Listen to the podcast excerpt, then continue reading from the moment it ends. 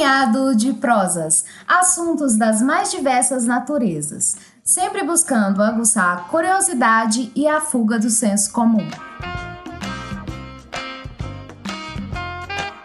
Olá a todos. Eu sou o João Paulo, esse aqui é o Punhado de Prosas, o podcast de três amigos que apreciam a prosa livre e democrática. Desde a brutal morte de George Floyd, no último dia 25 de maio, nos Estados Unidos, o debate sobre racismo e desigualdades étnicas raciais ganhou relevo e vem dominando o debate em diversos lugares do mundo, assim como provocando também grandes manifestações, principalmente nos Estados Unidos e no Reino Unido. Mas e por aqui? Qual é o tamanho da nossa desigualdade étnica racial? Bom, antes de falarmos sobre o tamanho dela e assim como das, das causas, se faz necessário aqui alguns esclarecimentos. A começar pela definição do conceito de negro. No Brasil, os negros representam a soma das populações de pardos e de pretos. Para o melhor entendimento dessa questão, é importante considerar que o IBGE, ao realizar o censo demográfico, coisa que ele faz a cada 10 anos, efetiva a seguinte pergunta a cada brasileiro: A sua cor ou raça é? E aí oferece cinco opções para a resposta: branca, preta, amarela, parda, indígena. Aqui se fazem necessários mais dois esclarecimentos. Primeiro, o IBGE trabalha com a questão da autodeclaração, ou seja, com a identidade de cada sujeito, isto é, como cada um se vê. Portanto, o que o recenseador vai colocar no formulário é o que cada cidadão responde e não a impressão dele. Segundo esclarecimento, o uso do termo raça na pergunta é uma herança metodológica de censos antigos. Atualmente não se fala mais em diferenças de raças entre humanos, haja vista a grande proximidade genética de todos nós, independente da cor do cabelo, dos olhos, enfim, da pele. Em substituição à raça, tem-se usado hoje o termo etnia.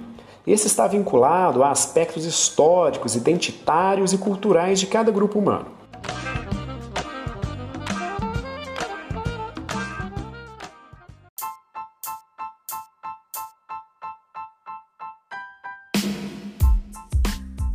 Bom, mas quais são as evidências das desigualdades étnicas raciais no Brasil? A primeira delas, basta andar na rua. Né? Não é difícil em nenhuma cidade brasileira perceber que a população branca e negra vive em condições bem diferentes. Seja de moradia, de acesso à saúde, de acesso à educação, de opções de lazer, isso é muito explícito. Se trouxermos aqui mais para o campo científico, dos números, né, da estatística, o IBGE tem uma fartura de dados para evidenciar essa desigualdade. Esses dados que trabalharei aqui são dados de 2018. O analfabetismo. Entre os negros, 9,1. Entre os brancos, 3,9. Agora, o mercado de trabalho. O salário médio dos negros representavam em 2018 apenas 73,9% do salário dos brancos. Algumas razões para isso. A primeira, a subutilização da força de trabalho é muito maior entre os negros do que entre os brancos. 66% dos negros em 2018 trabalhavam menos do que desejavam, ou seja, tem uma alocação precária no mercado de trabalho. Entre os brancos, esse número era de 34%. Quando pegamos aí a questão do mercado informal, os números também são reveladores. Do total dos brancos inseridos no mercado de trabalho, 34% estavam na informalidade. Entre os negros, este número sobe para 47%. Também não é de estranhar o fato dos negros terem um salário médio menor que os brancos quando olhamos aqueles cargos de alta chefia, os chamados cargos gerenciais. Do total dos cargos gerenciais, 68% eram ocupados por brancos, o restante por negros. E vejam que os negros compõem mais da metade da população. De acordo com o IBGE, 54,9% dos brasileiros se declaram como negros. Então começamos a perceber né, a delineação clara, explícita dessas desigualdades no aspecto econômico. Se pegarmos aí os, os dois extremos da pirâmide social, ou seja, os 10% mais ricos, e compararmos com os 10% mais pobres, as desigualdades econômicas entre brancos e negros ficam então gritantes. Vejam isso.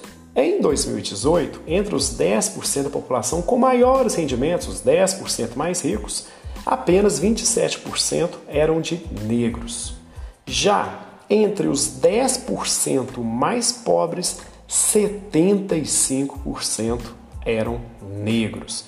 Então, entre os mais ricos, há uma grande prevalência de brancos. Entre os mais pobres, há uma grande prevalência de negros. A desigualdade também pode ser percebida nas questões relacionadas às condições de vida. E aqui dois aspectos interessantes.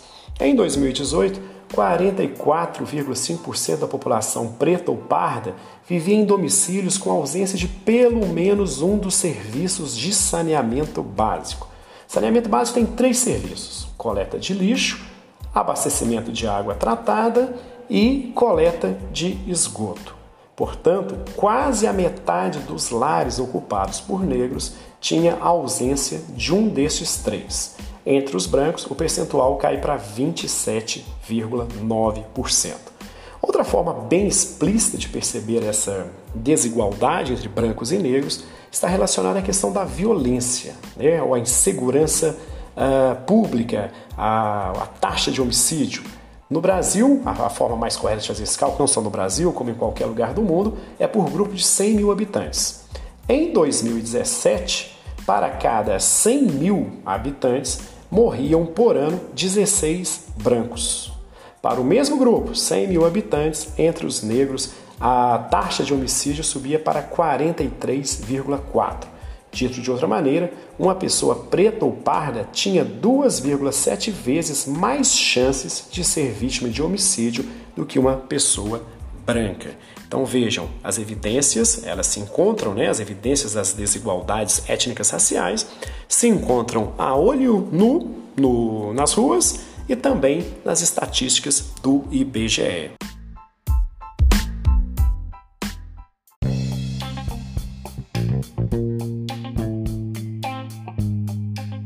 Bom, mas quais são as principais causas que justificam ou que explicam essa desigualdade étnica racial no Brasil?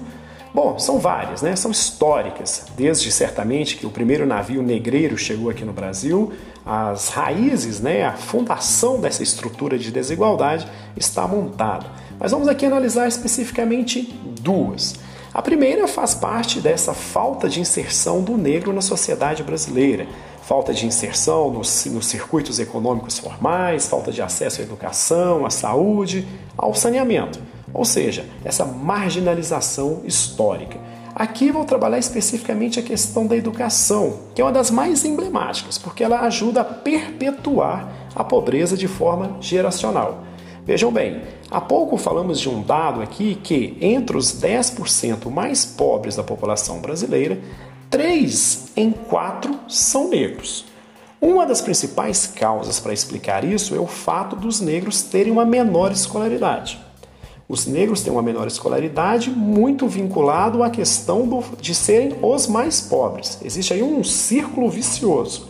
Para a gente entender um pouco melhor esse círculo vicioso, perceba o seguinte: em 2017, apenas 57% dos negros em idade de estarem de idade de cursarem o ensino médio estavam cursando o ensino médio. Olha que loucura esse número. 43% dos jovens negros em idade escolar de ensino médio não estavam no ensino médio. Ou porque eram repetentes, estavam atrasados, defasados, ou pior, porque evadiram, abandonaram a educação. E aí criamos um ciclo complicado, né? um, melhor, um círculo complicado, uh, que é baseado no seguinte: as famílias mais pobres passam a ter uma necessidade material muito emergente, o que leva seus filhos a abandonarem a escola de forma precoce. Estes têm uma formação educacional inferior, logo terão acesso a empregos inferiores de rendimento com rendimentos menores e os seus filhos acabam tendo a maior chance também de perpetuarem a pobreza. Então criamos um círculo vicioso que vai se repetindo de forma geracional. Nesse sentido, né, em combate a essa lógica, um programa social aí muito importante é o Bolsa Família. Por quê? Ele vai associar uma renda mínima às famílias mais pobres do país ao fato, à condição dos filhos destes permanecerem matriculados na escola. Se você consegue garantir a todos os cidadãos, principalmente aqueles que compõem a base da pirâmide social, onde são mais comuns os negros, uma maior escolaridade, um alicerce mais consistente na formação educacional, você está aí criando a primeira chance, uma primeira boa possibilidade para a redução da desigualdade, uma vez que estes poderão acessar empregos de melhor remuneração assim que se tornarem adultos, quebrando o círculo vicioso herdado de seus pais.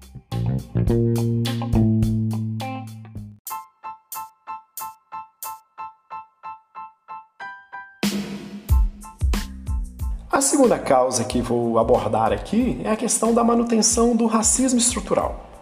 Racismo estrutural ele pode ser analisado em diferentes perspectivas. Por exemplo, o simples fato da maior parte dos pobres serem negros já vai gerar aquele problema que discutimos aqui no outro podcast sobre a questão dos impostos.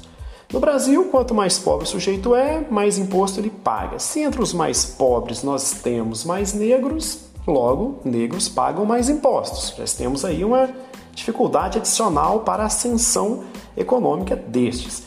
E aqui é a coisa mais complicada ainda para a mulher negra, que ela é ainda mais precarizada no mercado de trabalho, é ainda mais informal, logo ela acaba arcando com um custo uh, fiscal maior. Mas existem outros dados também aqui muito reveladores. Uh, no meu modo de ver aqui, eu apresenta, reapresentarei para vocês um que talvez seja o mais explicativo. Mais cedo eu disse para vocês que dos cargos gerenciais, aqueles cargos de chefia, 68% são ocupados por brancos. 29% são ocupados pelos pretos e pardos. Bom, há uma enorme diferença aí. Alguém poderia argumentar que essa diferença é, entre aspas, natural, porque os brancos possuem maior escolaridade. Então, se os brancos têm maior escolaridade, nada mais óbvio e esperado do que os brancos também tenham mais cargos de chefia. Ok, beleza, vamos considerar essa aí uma lógica bacana. Só que aqui mora um problema, e um problema grave.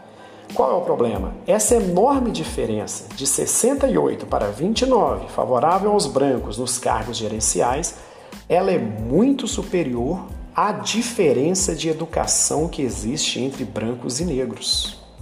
Percebem aí a, a maldade da coisa? A presença do racismo nas estruturas da sociedade? Os negros, tendo uma escolaridade menor, ok, seria razoável que eles tivessem uma menor ascensão aos cargos gerenciais. Só que a diferença existente nesse acesso aos cargos gerenciais ela é muito superior à diferença que existe na questão, na diferença do acesso à educação. E aí podemos perceber que a, a, o fato né, do salário médio dos negros ser bem menor que os brancos não se deve apenas à questão educacional. Existem outras barreiras, existem outras estruturas, umas mais sutis, outras não, que levam a obstáculos adicionais para o negro. um outro bom laboratório de rua para percebermos a continuidade desse, desse racismo estrutural é observarmos quem são os trabalhadores no comércio.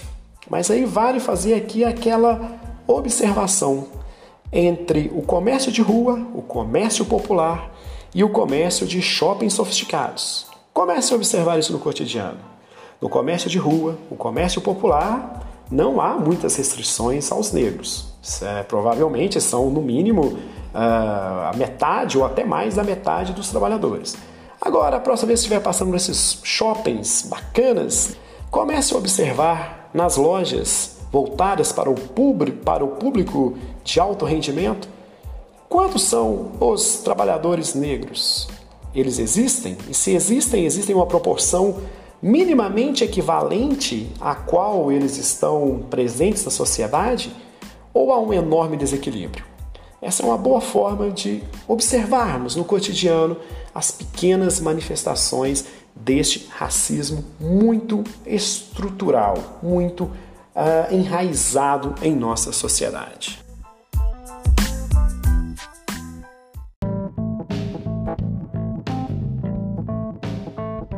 Se você gosta de nossas colunas semanais aqui no Punhado de Prosas, saiba que você pode agora ficar ainda mais próximos, inclusive trocar uma ideia conosco.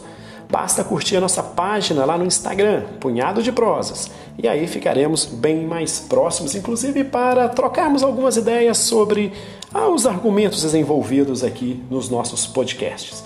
Então é isso. Um forte abraço a todos. Segunda-feira, Albert, Alberto Malta está aí. Até mais.